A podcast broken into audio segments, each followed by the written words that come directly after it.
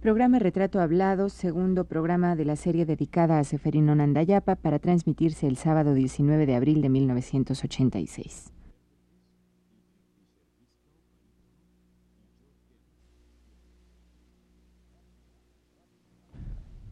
Radio UNAM presenta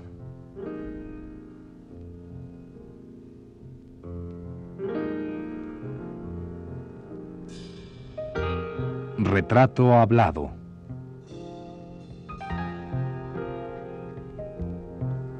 Seferino Nandayapa.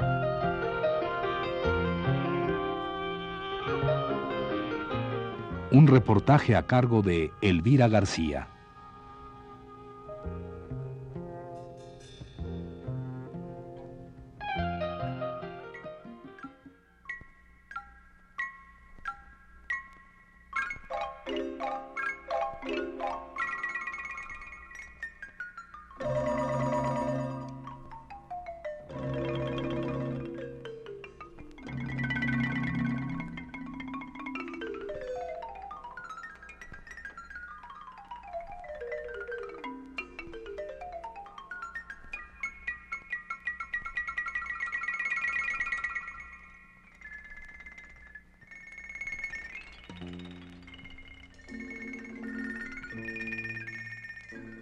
La semana pasada empezamos a hablar de la obra y la vida del maestro Seferino Nandayapa y también de la marimba. Ambos temas van unidos irremediablemente. Sin temor a equivocarnos, podríamos afirmar que hasta hoy la dedicación, el virtuosismo y el gran amor que le tiene a la música ha hecho de Seferino Nandayapa el revitalizador de la música para marimba y del instrumento en sí. Ha sido él, Seferino Nandayapa, quien ha puesto sobre la cama del instrumento las obras de los clásicos universales de la música, tales como Bach, Mozart, Scarlatti o Paganini.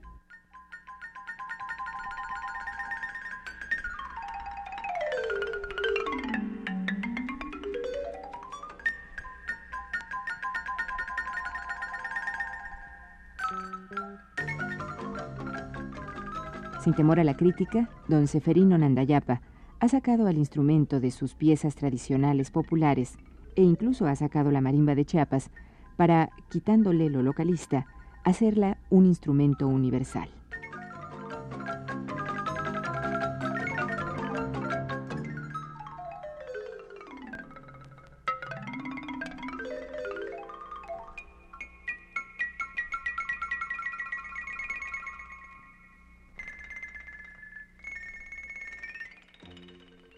Sí, maestro, pero antes de que entremos a todo esto que ya es la, marimba clásica de, que lleva su nombre, maestro, una pregunta.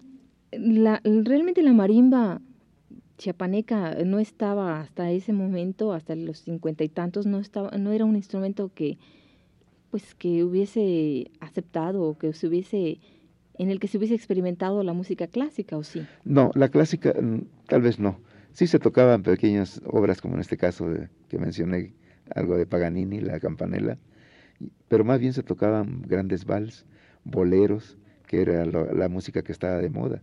Inclusive las marimbas este, eh, participaban en los bailes, en los salones de baile. La de Hermanos Domínguez tocaban en X salones de, fiestas, y este, pero el plan de concierto todavía no. O sea que eran pequeños inicios que se estaba proyectando la música clásica. Que es algo que usted después introduce, ¿verdad? En la marimba. Pero, y, bueno, un poquito así, es una pregunta así, un poco de neófita. ¿Cómo se deja la marimba así, como, pues sí, sí es fácil para, se deja para que uno interprete piezas clásicas? Pues todo depende de la habilidad del ejecutante. En este caso mío, como yo estaba ligado con los músicos del conservatorio, pues siempre veía que tocaban pues composiciones de, de Paganini, de Federico Chopin, y claro, estaba más familiarizado con esa música. Entonces yo trataba de interpretar eso siempre, de practicar mis lecciones de piano en la marimba, aunque los marimbistas siempre tendían a tocar música regional. Pero ¿cuáles serían las diferencias entre, bueno, hablando ya concretamente de un piano y una marimba, escuchando o tratando de ejecutar sobre cualquiera de los dos la música clásica? Sí, bien, pues es la marimba se requiere de cierta técnica, cierta preparación musical. porque no cualquiera puede tocar la marimba, desde luego respetar una partitura, que es lo más importante, porque la, la mayoría de marimbistas, desafortunadamente, no leen música, y ese es uno de los graves problemas de que cuando ponen una obra no la interpretan como debe ser, cuidando todas las eh, exigencias de la música, o sea, la armonía, la melodía, la rítmica, que es lo más importante. Son músicos de oído. Músicos de oído. Ese es uno de los grandes, graves problemas del marimbista, inclusive actual todavía. todavía se da Desafortunadamente la marimba, los marimbistas no se han eh, desarrollado en la lectura musical. Pero no será porque se considera de alguna manera la marimba como un instrumento un poco pues eh, localista o regional. En cierta parte sí, pero yo considero que el mariachi ha superado esta etapa. El mariachi también pasa lo mismo. Sin embargo, hay mariachis muy buenos lectores, acompañantes de X artistas y tienen la gran facilidad que se han superado más que el, medio marimbístico. Esa es una de las razones que, que yo pues este hago esta aclaración a mis amigos, colegas, pues que se preocupen por aprender a leer música. Claro. Maestro, entonces vamos a entrar ya a lo que es la marimba clásica que usted funda en 1960. ¿Cómo, cómo, cómo empieza usted a, contactar a los músicos que la van a integrar? Y bueno, ¿cuál es la idea, la, la finalidad de ella? Pues lo primero fue que me dediqué a acompañar ballet, ballet folclórico, en ciertas este, compañías de danzas me invitaron a acompañar precisamente este cuadros mm, chiapanecos o oaxaqueños y después este me dio por la idea de formar mi grupo gracias a un apoyo que tuvimos de un gran amigo el licenciado Miguel Álvarez Acosta que en ese tiempo pues pertenecía a Relaciones Exteriores y él nos ayudó precisamente a realizar giras por Centro y Sudamérica llevando precisamente el folclore mexicano pero desde luego como base la marimba y ya interpretando números de marimba a nivel internacional, es decir, obras de Paganini, de Chopin, de Lis y de actores mexicanos.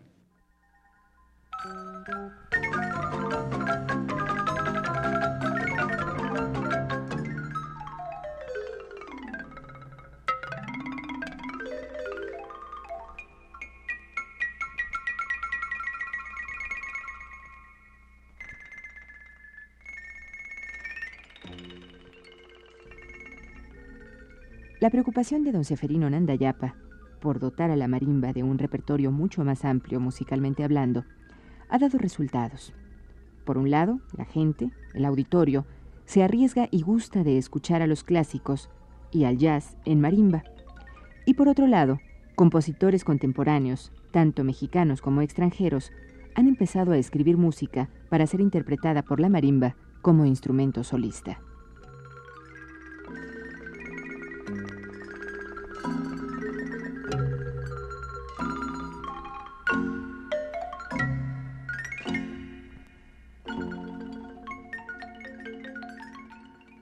Maestro, y usted ya en lo que se refiere a la interpretación, ya, a la formación, perdón, de la, de la marimba clásica, ¿usted tiene algunas influencias de, de algunos, pues no sé, músicos o intérpretes de marimba en ese tiempo?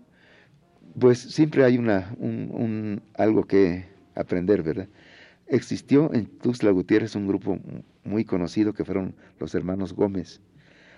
Estos hermanos Gómez fueron bastante músicos preparados que también hicieron un recorrido por parte de Europa. Ellos interpretaban música clásica en marimba. Pero claro, este, no tenían, tenían, eh, estaban muy bien preparados, pero no era un grupo que, que, le, que destacara, me refiero que no tenían el apoyo. El alcance, de, salir de, Exactamente, sí.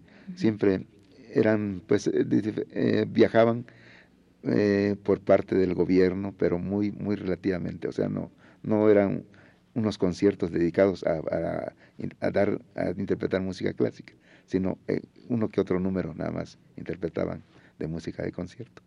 Entonces esta sería de alguna manera la influencia en la que, de la que usted este, exactamente y en la que yo continúo exactamente lo, lo, que ellos este pues hicieron posible verdad para que uno ya este rescatara ese. Pero usted continúa sus estudios, maestro. Usted continúa estudiando a partir de que, a la par de que tiene la marimba clásica, usted continúa estudiando la marimba misma, ¿no? sí, la música. pues trata uno de superarlo más de día en día, de, de eh, estudiar otros números más modernos, más actualizados, de inclusive de compositores mexicanos que ya se están preocupando por escribir y a la vez ya he figurado como solista en varias orquestas sinfónicas. Sí, sí, claro, ese es que también es un logro no solo para usted, sino para la marimba en sí como instrumento, ¿no? Que ya he tomado parte en diferentes obras musicales, tanto como conjunto de percusionistas. O sea que la marimba ha influido a nivel de la percusión, como es de la misma rama. Eh, ya se han creado grupos de percusionistas en la cual la marimba es el instrumento importante que lleva esta, esta mm, presentación de, de obras de tipo moderno. Maestro, la música clásica mm, interpretada eh, en la marimba, eh, la música clásica mexicana, eh, es algo también que ha sido una de las partes importantes de su, de su labor dentro de la marimba, ¿no? Sí, exactamente. Y la música contemporánea, hablábamos hace un rato de la obra de Federico Álvarez del Toro. Exacto, sí que, que también es un es una bueno Federico es, de, es también chapaneco. Sí de Tuxtla Gutiérrez. Y, y, de Tuxtla sí. Entonces pues también es una es una incorporación de ese instrumento tan de alguna manera que se había quedado en una sola región claro a la a la música pues contemporánea no sí y esto claro da paso a la marimba de los grandes músicos como el caso del maestro Chávez que utiliza ya en sus obras eh, temas de, de la sandunga por ejemplo en el HP Caballos de Vapor la suite. Eh, Bernal Jiménez también utiliza la marimba. O sea que los compositores van eh, introduciendo este instrumento. Rescatándolo Rescatando, un poco, exactamente. Y es muy interesante, porque aparte de eso, ya este, el maestro Chávez inclusive, me tocó a, participar como músico extra cuando él dirigió esas obras, eh, de que me conociera. El maestro Chávez me conoció tocando el HP precisamente. ¿Ah, y entre los descansos, pues a mí me gustaba siempre hacer escalas, hacer este, tocar uno que otro numerito de, de Mozart, vamos a suponer, el rondó la turca. Y el maestro Chávez me estuvo observando. Y una vez me llevó una grabadora y me pidió que le hiciera algunos pasajes, lo que yo quisiera en marimba. Arpegios, eh, cadencias, este, escalas, acordes y él estuvo muy pendiente grabándome todos los pasajes que yo le hice. Pasó el tiempo, un año después tal vez, me tocó encontrarme con él. Entonces yo me decía que tenía algo preparado para mí. Y la sorpresa más grande fue que escribió una obra, escribió una obra que se llama Tambuco. Tambuco es una obra de percusiones que tuve la fortuna de estrenarlo con él cuando él la presentó en una conferencia ¿Esto fue en los 60? creo que fue antes todavía. Sí, tal vez como en 64, pues, creo yo. ¿Usted la interpretó? sí, o sea que hicimos una, un estudio, un análisis de la obra con grandes percusionistas como el maestro Homero Valle, Javier Sánchez de la Orquesta Sinfónica y el maestro Eduardo Mata, que también era alumno del maestro Chávez en ese entonces. Ya muy jovencito, muy joven. Mata en ese Entonces hicimos un experimento, o sea, estudiamos la obra antes de presentarla estudiamos y había eh, problemas todavía en la técnica, porque el maestro Chávez este, pues, escribió bastante complicada la obra, Tambuco. Entonces tuvo que modificar, porque le decía al maestro Chávez que era muy incómodo para la marimba por la distancia de, de las extensiones, entonces me quedaba demasiado difícil una nota aguda con una nota grave a una velocidad muy rápida. Entonces él redujo un poco más la, la interpretación, o sea, la parte solista. ¿Y qué quiere decir tambuco, maestro? Tambuco tengo entendido que debe tener algún significado con los tambores, ya que se trata de, instrumentos de, percusión.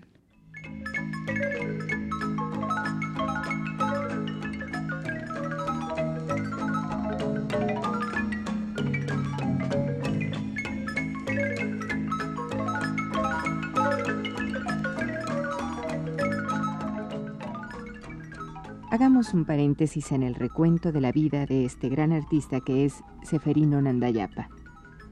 Ahora queremos acercarlos, amigos radioescuchas, a un relato novelado escrito por Gustavo Montiel y publicado hace algunos años. Dicho relato nos habla del origen de la marimba y de la historia de Nzunga, esclavo conocido también como el negro marimbo, por ser este el nombre de la provincia angolesa de donde provenía. Los hechos ocurren en los inicios del siglo XVI en Chiapas.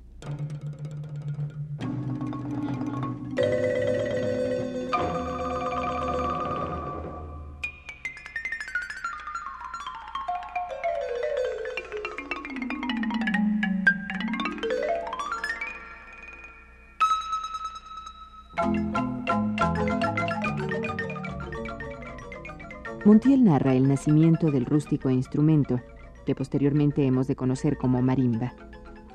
Esto sucede en los valles de la Valdiviana, el señorío fundado por don Bartolomé de Valdivia y que se extendía hasta la Frailesca.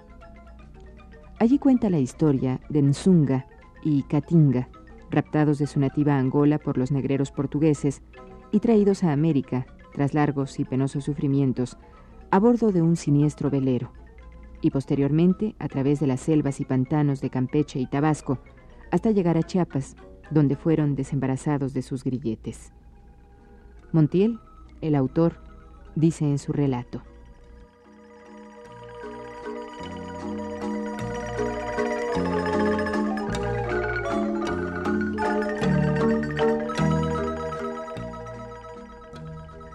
Allí, en el idílico valle que vio nacer y morir a Rodolfo Figueroa, se opera el milagro. Nzunga, el baluba que llamaban el negro marimbo, para dar salida a su infinita tristeza se pone a tocar por las noches, a hurtadillas, sobre tres tablitas de hormiguillo en las que produce rústicos sonidos. Catinga, el también baluba que llamaban el negro mangando, su compañero de infortunio, compartía el secreto de los raros arpegios colaborando en la empresa, que al ser descubierta, contó con la ayuda de todos en el rancho. El amo, el capataz, la Chepa Nundapi, esposa de Catinga, la Nepo Charis, esposa a fuerza de Nzunga, la niña Ana María Ferreira y fundamentalmente don Teófilo Serrano, que llegado de España con su guitarra, supo darle el toque final adaptando acordes y octavas en las tablas unidas por correas y ceras en un bastidor.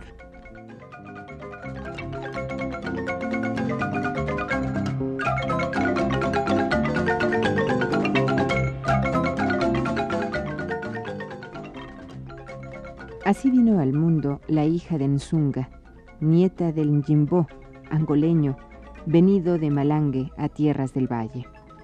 Negros, soques, zapotecos, criollos y españoles pusieron su parte, grande o pequeña, para construir la marimba que brotó como un producto espiritual del mestizaje. La marimba, tal vez el orixá del arco iris, tal vez Oxumaré. La marimba silvestre expresión de la ternura.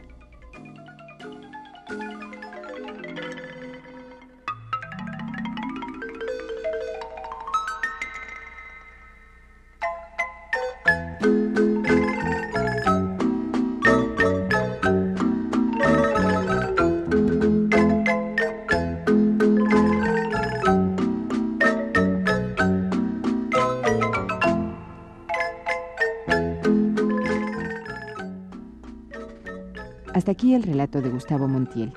Ahora volvamos con nuestro entrevistado.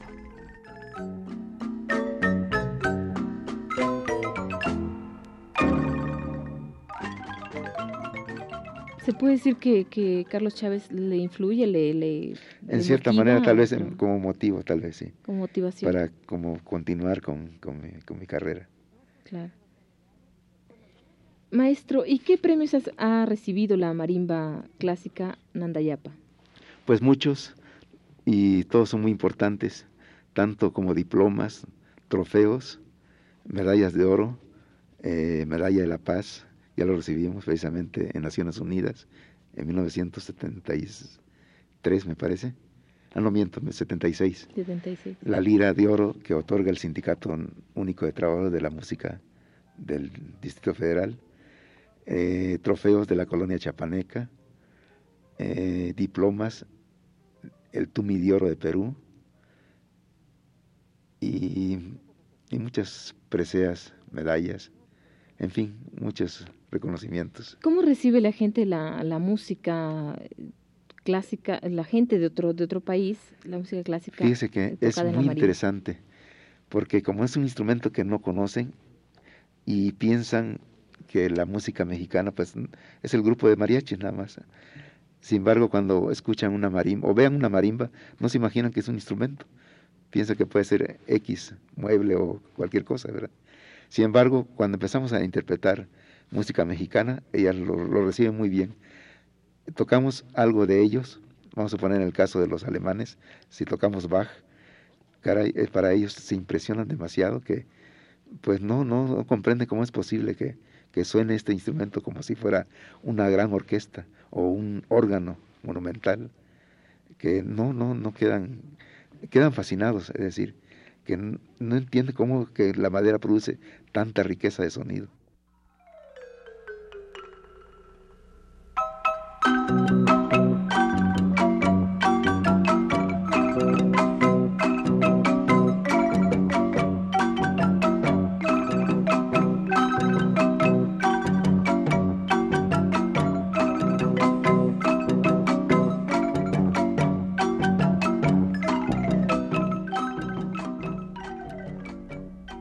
Esta fue la segunda parte de la serie dedicada al músico mexicano Seferino Nandayapa. Le invitamos a escuchar la tercera y última el próximo sábado a las 17 horas. Gracias por su atención.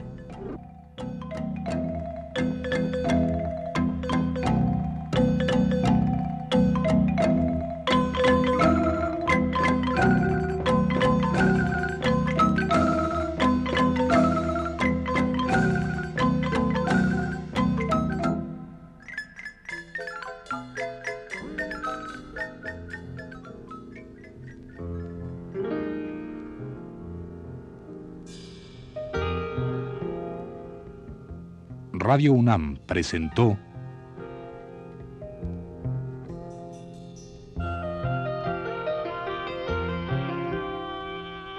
Retrato Hablado.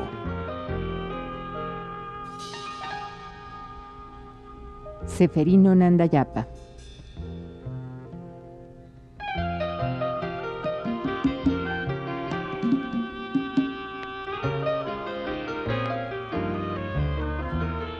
Un reportaje a cargo de Elvira García.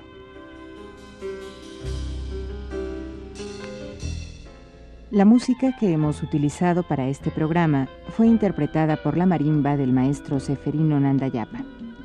Participamos en este programa en la grabación y montaje Pedro Bermúdez y Abelardo Aguirre, en la voz Yuriria Contreras. Fue una producción de Radio UNAM.